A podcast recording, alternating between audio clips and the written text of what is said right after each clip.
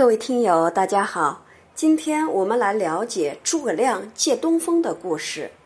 在赤壁之战中，周瑜决定让黄盖用苦肉计去曹营诈降，用火攻烧毁曹兵连结在一起的战船。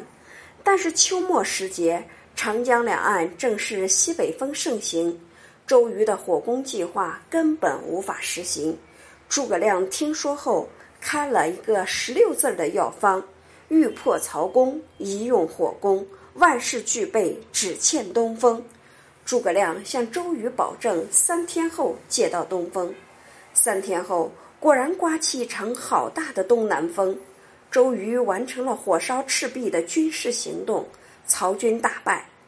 其实，诸葛亮只不过做了一次成功的气象预报而已。诸葛亮颇通天文地理，他夜观天象，得知东南风将起，便趁机借了一回。而他借东风的故事却从此传为美谈。